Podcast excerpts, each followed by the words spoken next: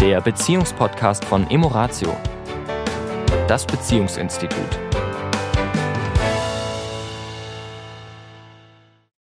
Hallo, hier ist die Tanja. Ehrlich? Weil hier ist nicht der Sami. Doch, der ist auch da. Das ist, das ist übrigens, das ist meine Frau. Ich wollte sie gerade etwas aus dem Konzept bringen, aber schlagfertig wie sie ist. Ah, ihr Lieben, hallo. Hallo. Wir haben uns ja letzte Woche mit dem Thema, ähm, äh, wie hieß es nochmal, Stand-Up-Paddling äh, beschäftigt auf dem Chiemsee. Und äh, wir haben ja das große Glück, hier wirklich in einer wunderschönen Urlaubsregion zu leben. Und äh, der Ort Prien ist ja so ein ganz beschauliches, kleines Örtchen, wirklich Ja. ganz gemütlich und im Winter sehr, sehr ruhig. Und jetzt rollt so gerade wieder die Touristenwelle an. Ja. Ja, also äh, es ist wirklich äh, Rush Hour in Prien zu beobachten zu bestimmten Zeiten, wo wir dann als quasi inzwischen schon fast Einheimische Echt, dürfen wir das schon Dürfen sagen? Das, ich weiß es nicht. ich tue es einfach mal. Als Zurgreiste, wie man hier so schön sagt, dass wir schon wissen, zu welchen Zeiten wir besser nicht nach Prien fahren. Aber ähm, es, ich finde es auch schön, weil es gibt wieder so eine so eine lebendige Energie. Ne? Also Ja, ist richtig was los Ja, hier ja. am, am Chiemsee, muss Ja, ich sagen. Es ist schön, ja, ich mag es auch gerne. Hat natürlich auch automatisch was mit dem Wetter zu tun. Die Leute sind lockerer gekleidet. Ich sitze gerade hier in kurzen Hosen. Ja, also äh, ich muss dazu sagen, Tanja macht dieses äh, aus folgendem Grund. Es ist relativ warm und ich trage nicht sehr gerne kurze Hosen. Tanja hat mich gefragt, wieso, das schaut doch schick aus und ähm, hat mir auch gezeigt, dass andere Männer und das schaut doch bei denen auch toll aus. Und ich habe festgestellt bei mir, das ist noch eine ganz alte Geschichte. Zuerst diese Überzeugung nicht gefunden, wo, der, wo, der, wo das herkommt. Erst als ich geswitcht habe ins Arabische, kam es mir. Und zwar in den arabischen Ländern sind äh, kurze Hosen etwas für Kinder. Also sozusagen, man sagt, du kannst jetzt mal die kurzen Hosen ausziehen, heißt, du du wirst jetzt endlich ein Mann. Du wirst jetzt ein Mann, wirst jetzt erwachsen, ja. Also nur Kleinkinder laufen in kurzen Hosen, ein Mann läuft nicht in kurzen Hosen durch die Gegend. Und ähm, ich glaube, daher kommt das, dass ich gerne auch heute noch, selbst wenn es warm ist, natürlich in, in, in leichten Hosen, allerdings gerne lange Hosen trage. Also die kurze Hose Nummer ist nicht so ganz meine äh, meine meine Lieblingshose. Nur zu Hause, wenn es warm wird, dann ziehe ich auch gerne mal eine kurze Hose an. Also und ich motiviere euch Männer, zieht kurze Hosen an, weil, Ja. wenn wir das jetzt mal aufgreifen, gerade das Thema auch das Kind in sich lebendig halten. Mhm. Ja, Meinst du, geht über die kurzen Hosen? das ist doch eine Maßnahme. Also Männer, die in kurzen Hosen rumlaufen, wenn es gut aussieht, ja. Ja. Also es gibt ja auch mal, ja, äh, solche und solche kurzen Hosen Also oder ich glaube, solche. ich glaube, nur kurz als Tipp, die Tennissocken sollten sie nicht, sollten nicht drunter. Genau, dann Ja. lieber irgendwelche Sneakers ohne Socken oder mit diesen ganz kurzen oder so. Jetzt machen wir noch hier Modetipps. Kurz am Rande.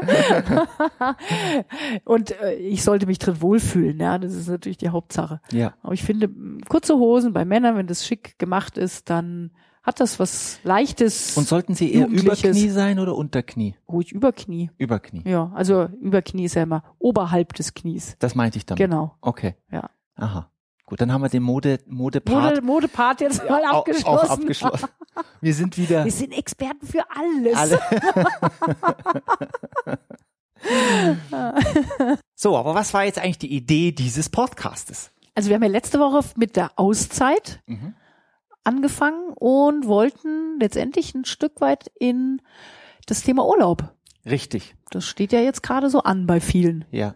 Urlaubszeit, schönste Zeit des Jahres. Hatten wir auch schon, ich weiß, in Podcast Nummer 50 oder 60 oder 80 irgendwie in der, hatten wir das schon mal? Letztes oder vorletztes Jahr. Und bei Paaren ist es ja oft so, die Urlaubszeit ist sowohl eine wunderbare Möglichkeit, wieder sich selbst, die Beziehung auf, ein, auf eine neue Art zu erleben, nämlich auf entspannte Art, meistens in einer schönen Gegend, mit schönem Essen, mit vielleicht mehr Ruhe. Und es ist auch manchmal eine, eine Zeit der Konflikte, wo sozusagen der Alltag mit seiner Logistik, mit dem Hamsterrad auch natürlich gewissermaßen ein, eine Distanz zwischen Mann und Frau oder Verletzungen, die da mal da waren, auch ein Stück weit übertüncht und die kommen dann im Urlaub hoch. Weil genau, was du gerade beschreibst, äh, dieses ne, schöne Umgebung, schönes Essen, gemeinsame Zeit, Ruhe und so, das impliziert ja auch so eine gewisse Erwartung. Ja.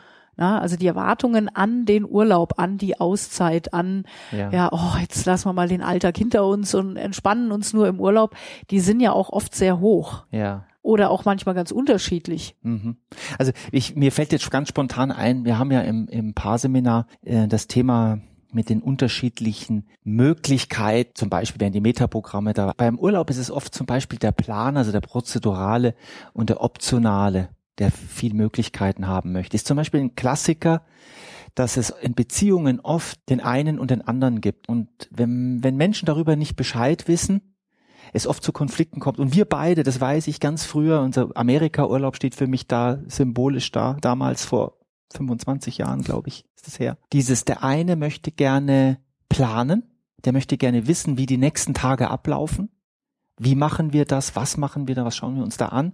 Das gibt ihnen ein Stück weit Freiheit, weil es ist für ihn schön zu wissen, was kommt da und kann sich schon mal in der Fantasie auch darauf vorbereiten und vielleicht auch sogar schon ein bisschen die Route ausklamüsern, auch schon ein bisschen die Zeit vielleicht. Ja, dann sind wir abends dort, dann können wir vielleicht dort essen gehen. Also der mag das gerne schon mal zu wissen, was da ist und, und fühlt sich dann auch ein Stück weit freier, entspannter. Und der andere Pol, der Optionale, der seine Freiheit und dieses gute Gefühl für, ha, ich weiß noch gar nicht, was da jetzt auf mich zukommt. Ich will gar nicht wissen, was wir jetzt morgen und übermorgen schon machen. Spontan entscheiden. Ich will das spontan, je nach Laune, wie es mir gerade geht, möchte ich dann äh, gucken, was machen wir denn jetzt? Weil ich habe ja Urlaub. Mhm. Und da prallen sozusagen zwei unterschiedliche Ideen von, wie ist Urlaub in richtig, aufeinander. Und keiner versteht den anderen weil jeder ist in seiner Welt und hält seine Vorgehensweise ja für die richtige, für die normale. Logischerweise. Ja, und sagt dann, so verhält sich doch kein normaler Mensch. Ja. Und hat dann auch seine Argumente. Also derjenige, der zum Beispiel optional ist, sagt dann oft, Mensch, wir planen doch schon das ganze, unseren ganzen Alltag zu Hause, immer planen, planen, wir müssen immer uns äh, festhalten an, an Strukturen. Jetzt sind wir im Urlaub, jetzt lassen wir das doch mal alles los und schauen, was der Tag bringt. Das ist für den anderen unter Umständen Stress. Ja, ist für den anderen Stress, der sagt, ja, dann passiert ja nichts. Dann kommt vielleicht auch noch das Muster dazu, dass der eine eher reaktiv und der andere eher proaktiv ist. Genau. Ne? Der Reaktive sagt dann, schauen wir mal, dann sehen wir schon. Genau. Und der andere sagt, hey, Chaka, was machen wir jetzt? Ja. Was tun wir jetzt? Los geht's. Ja, viel im Tun, wir müssen was tun, wir sind ja. im Urlaub, ja, wir müssen die Zeit nutzen. Ja, und Zeit nutzen heißt dann in dem Falle was tun. Effektiv. Effektiv sein, genau, weil sozusagen da sitzen, und einfach nur chillen. Chillen ist dann in, äh, ineffektiv. also ihr seht, es gibt tausend Möglichkeiten, aneinander vorbei zu reden, wenn wir nicht über diese Dinge wissen und nicht die Bedürfnisse wirklich des anderen sehen können. Also entweder der, der Spontanität möchte, der Freiheit im Sinne von, ich gucke jetzt einfach mal, was passiert. Und der andere, der sagt, ich will gerne wissen, was passiert. Ich will gerne schauen, was machen wir morgen, was machen wir übermorgen. Und dass beides einfach gleich richtig ist, dass ja. das eine nicht besser und schlechter ist als das andere, nur eben anders. Ja. Und dass das Entscheidende eben ist zu sagen, okay, aha, du möchtest es so, du möchtest es so. Bei uns war es ja wirklich so, wir waren ja auch oder sind ja da sehr verschieden und mhm. hatten da unsere Konflikte, weil mhm. wir das nicht wussten. Und das kann sich einfach wunderbar ergänzen. Also gerade jetzt in meinem Falle, ich war, bin ja eher der Planer mhm. und der, der Organisierer und du eher der Optionale. Und ich habe heute den Vorteil, dass ich eben mich nicht mehr so völlig verplane, was mir ja auch nicht gut tat, weil ich war ja auch so völlig in meinem, alles muss geplant sein, alles muss organisiert sein, ja, mhm. darf nichts dem Zufall überlassen werden, was ja auch nicht entspannt ist. Nein. Ich kann mich heute viel mehr entspannen und sagen, okay, ich plane gerne die ein oder andere Punkte, die ein oder anderen Sachen im Voraus, aber ich kann schon viel entspannter auch deiner optionalen Ader folgen. Und ich bin dankbar für dein Planerisches, weil ich natürlich dann auch dazu neige, in die, in das Phlegmatische zu rutschen. Das heißt, dieses, schau mal, warten wir mal ab und schau mal, was passiert und dann sehe ich schon, auf was ich Lust habe, ist auch mal nett, nur es führt so ein bisschen zum Reaktiven, zum, da passiert dann auch gar nichts. Mhm. Und auch das tat mir nicht gut. Das heißt, es war, ich war dann schon auch froh, wenn man, wenn es dann mal wieder hieß, was hältst du denn davon? Könnten wir nicht dorthin fahren oder das anschauen oder jenes?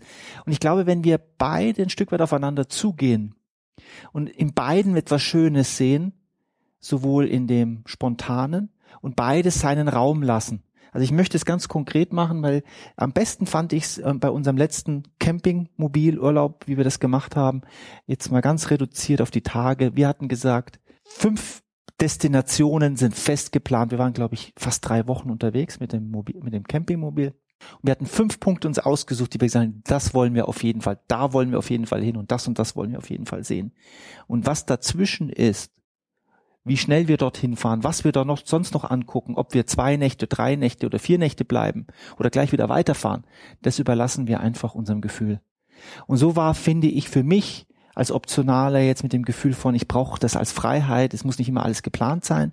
Und trotzdem ist eine Planung da, tat mir gut. Und für dich war es auch schön, ein Stück weit das loszulassen und nicht jeden Tag minutiös geplant zu ja, haben. Und, und doch eben eine, einen gewissen roten Faden zu haben, der mir wieder das Gefühl gibt, okay, ich kann jetzt auch loslassen, weil es ist zumindest so ungefähr der Plan klar. Ja. ja? Also ja. das hilft an meiner Struktur wieder, mich zu entspannen. Ja. Und äh, was du sagst, das Entscheidende ist, immer wieder zu erkennen, dass wir eben unterschiedlich sind und dass in der Regel es immer eine gewisse Anzahl, Menge von Unterschiedlichkeiten in jeder Beziehung gibt. Mhm und dass die keine, keine trennenden Elemente sein müssen, sondern dass die im Gegenteil sogar sehr verbindend sein können, wenn wir um sie wissen und wenn wir auch jeder davon profitiert. Ja, also wenn ich auch es wirklich so sehen kann, dass ich von deiner Struktur, die meiner ganz entgegengesetzt ist, profitieren kann und, und nicht umgekehrt und umgekehrt und sie nicht bekämpfen muss, weil sie anders ist als meine. Ich glaube, das ist so ein bisschen das, wo dann die Machtkämpfe losgehen,